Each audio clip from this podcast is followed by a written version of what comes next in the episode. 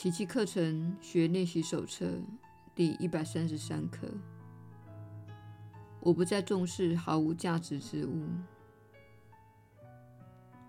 当学生学完了一套理论性似乎相当浓厚，又和他以前所学的相差很多的教材之后，若能够再把它领回具体应用的层面，这种教学的效果会更大。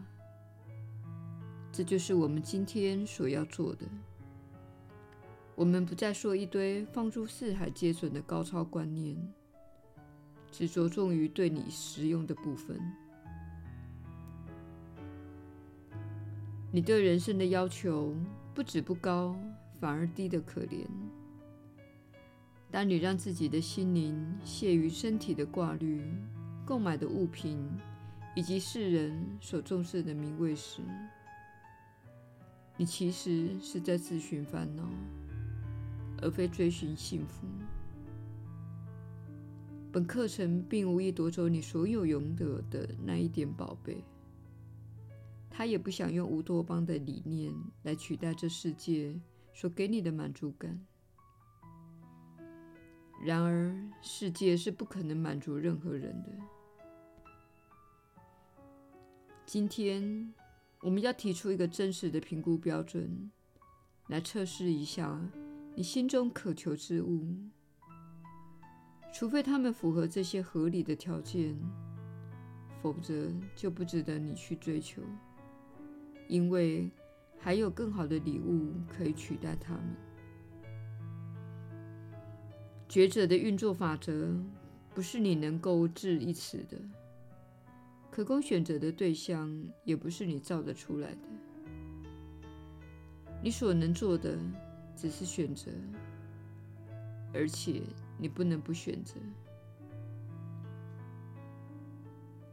你若聪明的话，应该先搞清自己在选择之际所玩的游戏规则，以及你所面对的几项选项。我们已经强调过，不论外表上看起来有多少选项，实际上只有两种选择。选择的范围已经限定，这不是我们改变得了的。如果给你无限的选择，那才是最吝啬之举，因为你得在有限的时间内考虑每一种可能性。而延误了你的最后抉择，使你错失的良机，无法看清你其实只有一个必然的选择。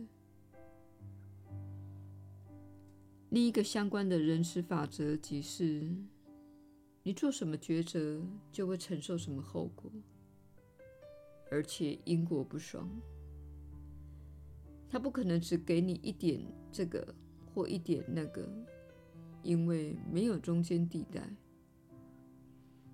你所做的每个选择，不是给你一切，就是给你虚无。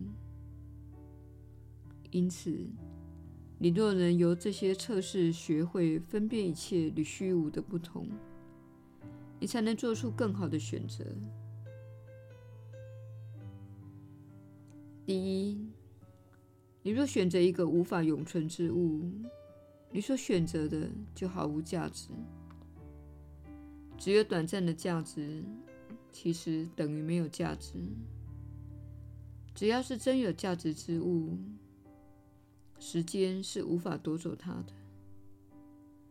凡是会消逝的，表示它不曾真正存在过。选择它的人，不可能从中获得任何益处的。他只是被自以为喜欢的某种虚无表象所欺骗罢了。其次，你若想由别人那里夺取任何东西，你就会丧失一切。这是因为你一旦否定了他拥有一切的权利，无异于否定你自己这一权利。于是，你再也认不出自己原本拥有之物，因而抹杀了他们的存在。凡是企图夺取之人，已被幻象所蒙蔽，以为损失能带来另一种利益。其实，损失只会带来损失，仅此而已。下一个有待反省的观念，它会延伸出其他的问题。为什么你把自己的选择看得那么重要？它有什么东西这样吸引你的心灵？它真正的用意何在？这是你最容易受到蒙蔽之处，因为小我认不出自己要的是什么，即使他真看到了什么，也不会说出真相的。他需要那个光环来保护自己的目标不受污损，保持他在你眼中纯洁无罪的模样。然而，他那层薄薄的保护膜虚有其表，只骗得了那些甘心受骗的人。他的意图在有心人的眼里昭然若揭，这是一种双重的欺骗。因为受骗的人看不出自己不仅没有获得任何益处，他还会相信自己助长了小我的私心。然而，不论他人如何紧盯这光环不放，一定看得见它污损的边缘以及锈蚀的核心。那本来无足轻重的错误，在他眼中却成了罪过，因为他把那个污点看成了自己的污点，把锈蚀的核心视为自己内在毫无价值的标志。凡是把小我的目标当成自己的目标，且为他效命之人，在他福音的向导眼中，他所犯的绝不是错误而已。这一向导还会告诉他，把罪过视为错误是不对的。如果只是错误，那么谁该为他的罪受苦受罚呢？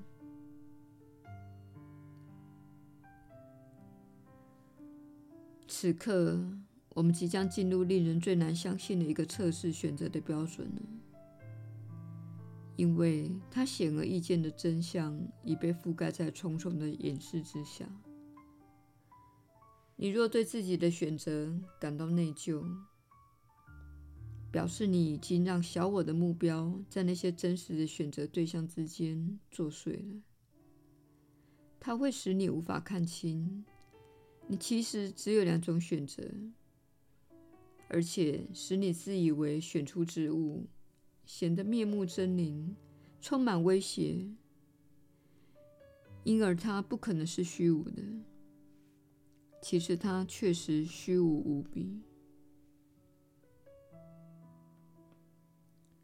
世上的一切，不是有价值就是无价值，不是值得追求就是不值得追求，不是令人衷心向往，就是完全不值得你费心争取。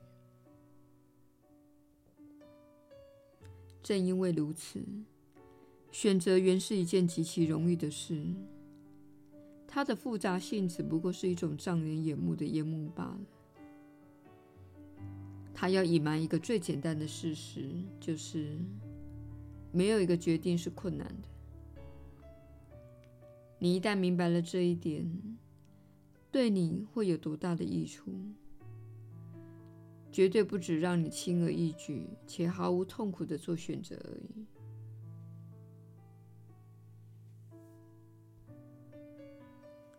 空出双手，敞开你的心，一无所有的前来寻求一切，然后纳为己有，你就已经接近了天堂。今天，我们就要试着进入这一境界。放下所有的自欺，真心诚意的只珍惜那真实而有价值之物。我们要做两次尝试的练习，各十五分钟。开始时，请这样说：“我不再重视毫无价值之物了，只愿追求真有价值之物，因为唯有那个才是我渴望找到的。”然后接下他一直等候着人们前来领取的恩典。只要你能够心无挂碍的前来，天堂之门便会应声而开的。当你开始有一点庸人自扰的倾向，或是感到自己进退失据时，请立刻用这一简单的观念去回应。我不再重视毫无价值之物了，因为真有价值之物才非我莫属。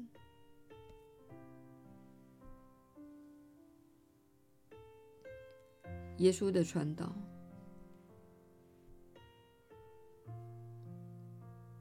你确实是有福之人。我是你所知的耶稣。对于生长在物质主义文化中的人来说，要做到这一刻的教导是非常困难的。你一直受到深层的观念灌输，而重视身体，不是过度重视，就是心怀厌恶。这是聚焦在物质层面的结果。你一直受到引诱、训练及哄骗，要你花费所有的时间为自己累积物质财产。当然，最不健康的情况就是百万富翁，也就是一个人拥有这超过自己所需的财富，仍不择手段的从他人那里夺取。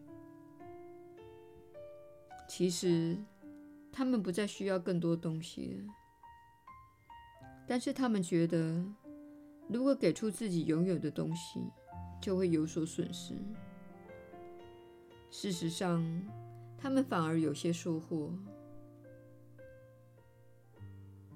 另一种疯狂的物质主义就是囤积者。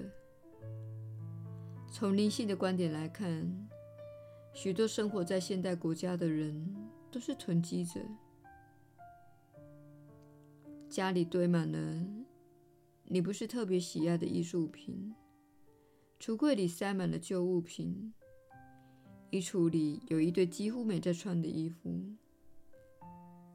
但是你又不断的购买新衣。你收藏了一堆鞋子、车子，或是家里的任何东西。此时，我们希望所有人看完这段传讯时，清点一下家中所有的物品，并看看自己有多么的重视物质享受。是否以此证明自己的力量、影响力及成功呢？如果你拥有远多于自己所需的东西，那么最好承认自己已被训练成物质主义了。如果要真正扩展自己的意识，你必须转移焦点，将眼光从物质世界挪开。这是个充满混乱及死亡的世界。我们希望你了解的是，唯有明白自己目前的样子，你才能够改变它。如果否认自己是物质主义者，你就不会正视它，也不会改变它。不妨清点一下家里、橱柜、厨房里的东西。并看看自己拥有的那种种物品，然后你可以对自己说：“啊，这就是我现在聚焦的地方，这些就是我一直不快乐的原因。我一直在物质层面上寻求快乐，但是他们显然无法满足我，因为我不断的在买东西。”这不是在针对消费主义，也不是要你不再消费，而是要让你的意识聚焦你的焦点决定了你的快乐程度，也注定了你在栽培及发展什么。我是你所知的耶稣，我们明天再会。